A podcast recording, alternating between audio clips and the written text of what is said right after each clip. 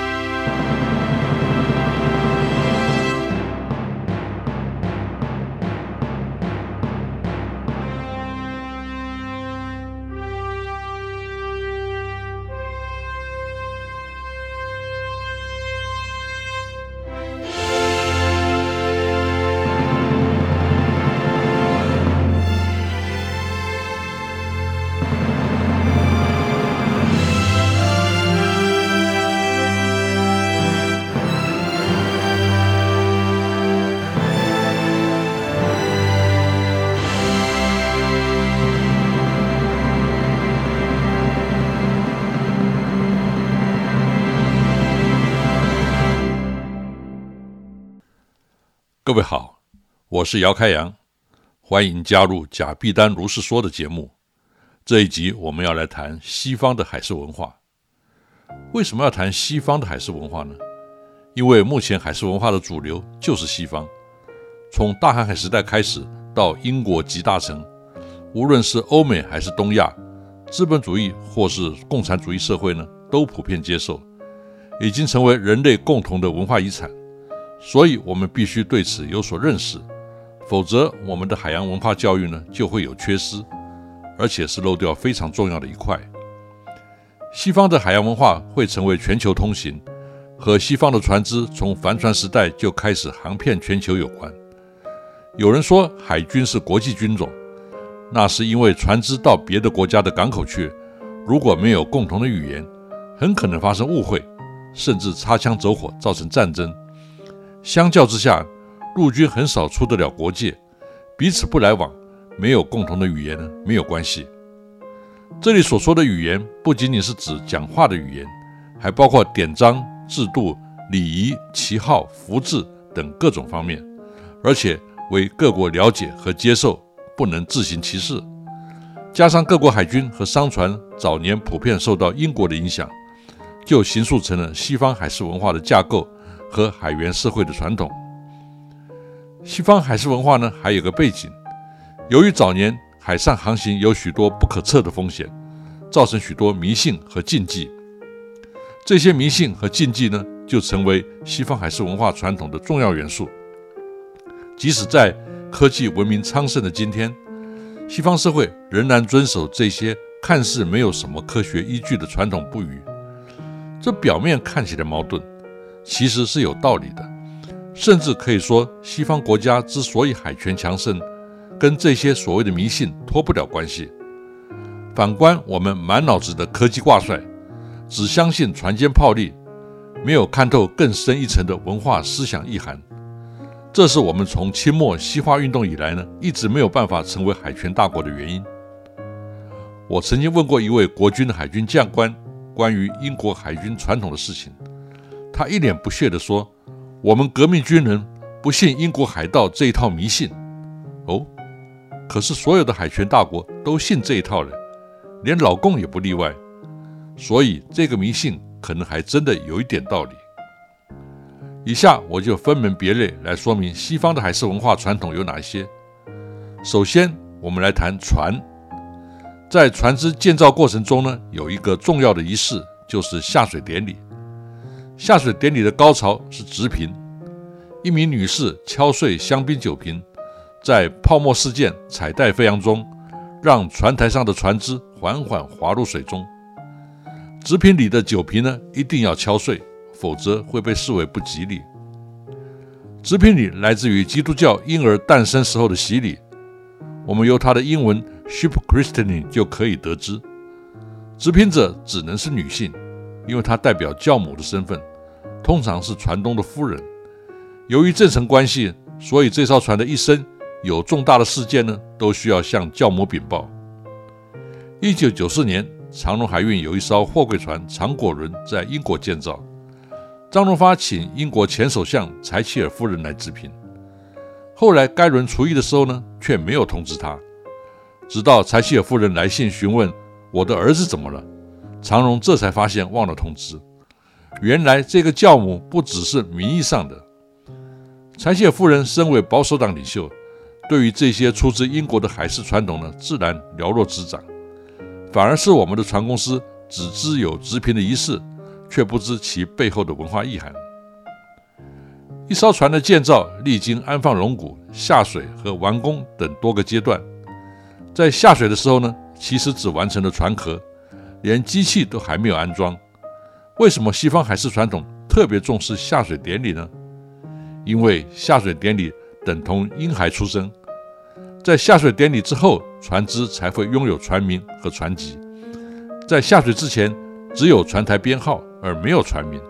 虽然可能已经有预定的船名，但只要还没有下水，就不能用来称呼这艘船。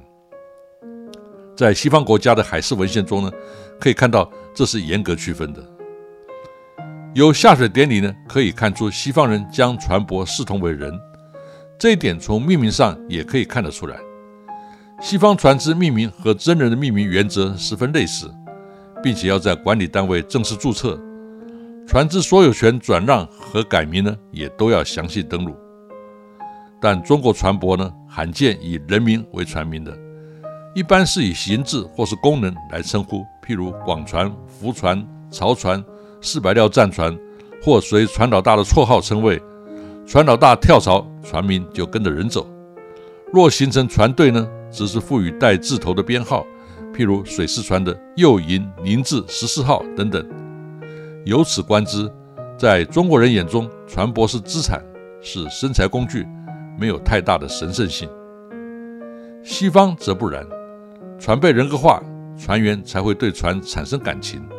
进一步就会形塑“舰在人在，舰亡人亡”的情操。这是英国能够以区区小国寡民，在十九世纪以后呢，以海军称霸全球，成为日不落帝国的原因。甚至连商船都延续这个传统。最著名的案例是一九一四年铁达尼号撞冰山沉没，船长 Edward John Smith 拒绝离船，把自己关在舰桥内，随船而沉。只有人格化的船才有可能让船长训舰。如果只是把船当成生财工具或是物资，就不可能产生这种高贵的情操。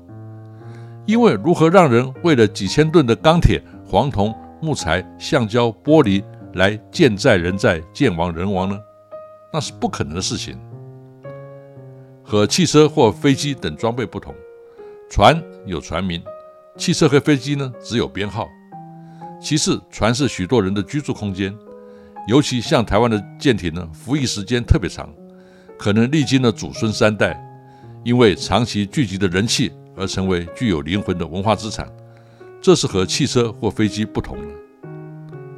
接下来我们要来谈到西方国家造船，在竖桅的时候呢，都会请船东在主桅的底部放几枚钱币，种类和数量只有船东知道。这和中国建筑上梁的仪式呢有一点类似，但它是有原因的。在从前船籍登录制度还不健全的时候，无主船只在海上被发现了，要如何证明这是谁的财产，就以能正确说出主桅底下的钱币种类和数量的人为准。为什么要放到主桅底下呢？因为砍断主桅是大事，只有在船厂大修的时候呢才可能办到。平常在海上航行呢是无法掀开的，这就保证了秘密呢不会泄露。今天已经不需要以这种方式来证明船只的所有权，但是造船界呢仍然遵循这个传统，只不过把钱币镶在礼盒中展示，让大家都可以看到，并不因为它不再具有实用价值而被取消，而是已经仪式化了。这就是西方海事文化的核心精神，不以实用价值为依据。反而更重视不实用之后的文化价值，也就是说，目前正在使用的叫科技，已经过时没有再使用的叫文物，而文物的价值呢，往往远超过科技。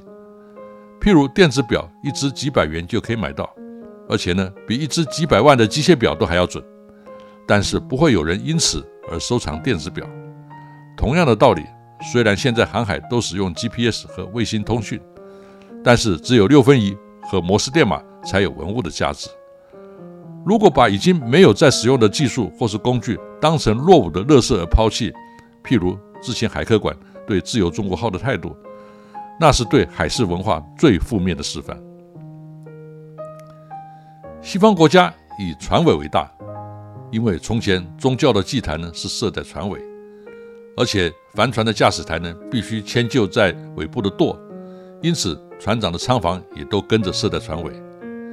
虽然后来因为动力舵机的出现，让舵房和船长室移到船的前方以方便观测，但后甲板仍然是长官专用，而且直到今天，上舰者呢都要向船尾敬礼。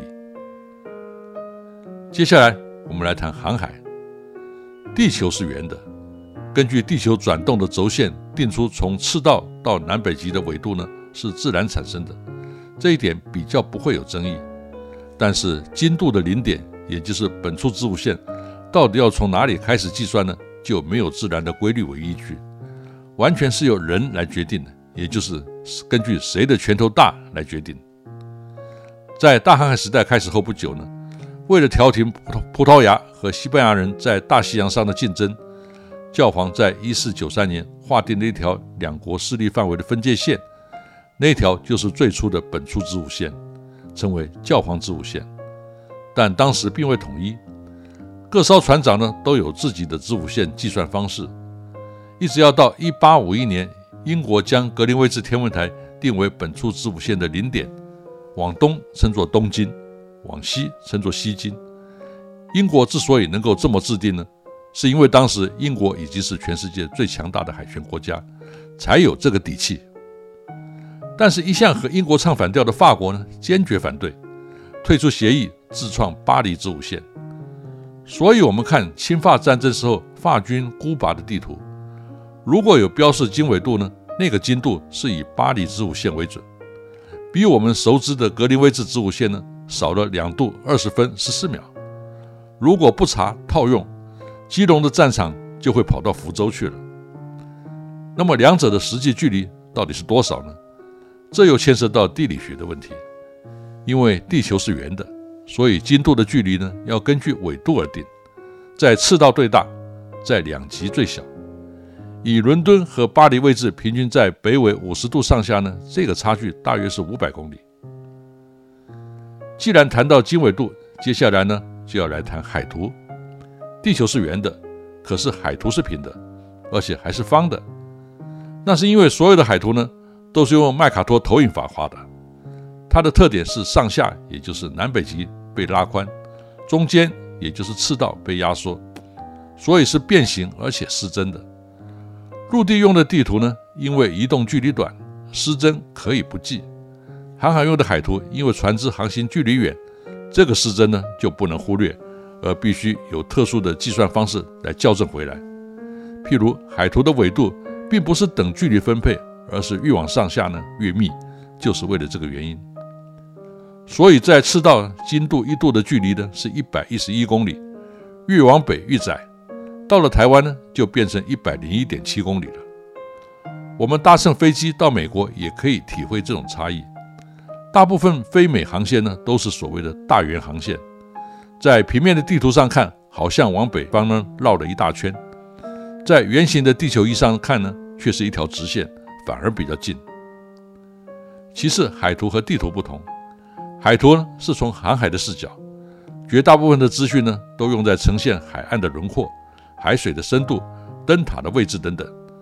陆地的资讯呢最多只会标示和航海有关的沿岸状况，内陆往往就是一片空白，因为那不是海图的重点。海图因为要经常在上面绘制航线和擦拭，所以都是使用很好的纸张，而且呢印刷精美细致，是非常有品味的艺术品。用来作为壁画装饰或提袋包装纸的设计呢，都是很适合的。和海图相关的工具，譬如分规或是平行尺，也都可以开发成为非常雅致的文创商品。海图是航海重要的工具，每艘船上呢都携带有各海域不同精细度的海图，但是光凭海图不足以航海，因为还得知道船只现在的位置，而定位是航海官最重要的专业。海图往往和指南针联想在一起，船上使用的指南针呢就是磁罗金，它是指南针的升级版，表面有复杂的刻度，还装有方位圈，以黄铜和柚木组装，看起来很有价值感。罗盘的图案呢，称为 Compass Rose，非常华丽，经常成为广场铺面的图案，很有海事文化的气氛，也代表这个城市和世界连接的豪情壮志。台湾就很少看到这种设计，连海洋大学的校园里面呢都没有。指南针和罗盘呢，都是以磁石指北的原理运作的，但地球磁场的北极和地球自转轴的北极呢，却不是同一个位置。也就是磁北和真北之间呢，有一个磁偏角，在海图上都会标明的。问题是，磁偏角在不同的时间、不同的地方还不一样，最大可以相差达十二度，这真是麻烦。不过，既然成为文化呢，就是要不怕麻烦，越麻烦就越显示自己的品味高人一等。我们谈海事文化呢，必须要有这样的认识。早年的航海技术呢，不具备跨越大洋的导航知识。只能沿岸航行。有人以为中国的铅芯板或后来西方演进的六分仪可以观测天象，所以能够定位导航。事实上呢，无论铅芯板或是六分仪，都是观测海平面和星星的夹角。然而，这个夹角是随着时间而改变。如果无法确定当下的时间，观测的结果就不具备意义。掌握精确时间说来简单，在当时。的计时工具呢，却是十分的困难，因为早年的钟表一小时误差个一两分钟呢是很正常的，在陆地上问题不大，但是出洋的船只在海上，因为无法校准对时，一小时差一分钟，两天半后就会差一小时，一个月后呢就会差十二个小时，完全没有参考的价值。所以在没有精密而且不容易误差的计时工具出现以前，跨洋航海就成为纯然的冒险。事实上，欧洲的钟表科技呢，不是为了日常生活，而是为了应付航海的需要而发展的。最后，在1735年呢，由英国人 John Harrison 发明了航海天文钟，才解决这个问题。当时在船上，从船首到船尾要分散装置好几座天文钟，以便彼此对照，而且有专人每天负责上发条。当两艘船只在海上相遇，第一件事呢，就是进行对时。以确定自己的天文钟时间呢没有偏差。现在由于电子石英钟的出现，让计时工具变得既准确又廉价，人们已经感受不到精确计时的困难。传统的航海天文钟逐渐变成装饰品，在海事文创品店呢是高单价的商品。航海要定位，除了海图、六分仪和天文钟，还需要天文历，这是经由天文学家的推算。将世界各地在什么时间、什么地点会出现什么样的星辰角度呢？一一详列。当从六分仪观测到星辰的夹角，配合天文钟上呈现准确的时间，就能够在天文历上查阅到相对应的经纬度。今天我们用电子海图和 GPS 很容易就得到精确的船位，但是在当年呢，却是非常不容易做到。可能有人会问：全世界海域那么广大？又在动态的变化当中，要收集那么多的资讯来供给海图和天文历，这可不是件容易的事情。除了政府派出专门的测量舰之外呢，所有在海上航行的船只呢，都被赋予收集情报的任务，包括测水深、标示礁石或沉船的位置、洋流和风向、温湿度、气象等等。这些资讯都被记载在航海日志中，最后集中成为所有航船共享的资讯。这就是现代知识管理的起源。这儿提到测水深，早年没有声呐探深仪，测深呢必须用绳索悬着一个裹满牛油的秤砣抛到水底，以计算绳索的长度来得知水深。同一个海域测深点越多，资讯呢就越详细。那么为什么秤砣要裹满牛油呢？那是因为要沾起海底的泥沙，以了解海底是岩石底还是沙底。适不适合抛锚？这些资讯都要详细注记在海图上。英国在十八、十九世纪不断的在做这些基础建设，不但让大英帝国变成全世界最强大的海权国家，也让我们直到今天都还能享受这些知识所带来的利益。事实上，不仅是航海，今天民用航空有许多的制度呢，也是沿袭自英国人的航海观念。所以，我们又何必以这些海事文化是来自西方而加以排斥呢？这已经是属于全人类的共同文化遗产了。以上就是今天的内容，请继续收看下一集《西方的海事文化之二》。我是贾必丹姚开阳，我们下一回再见。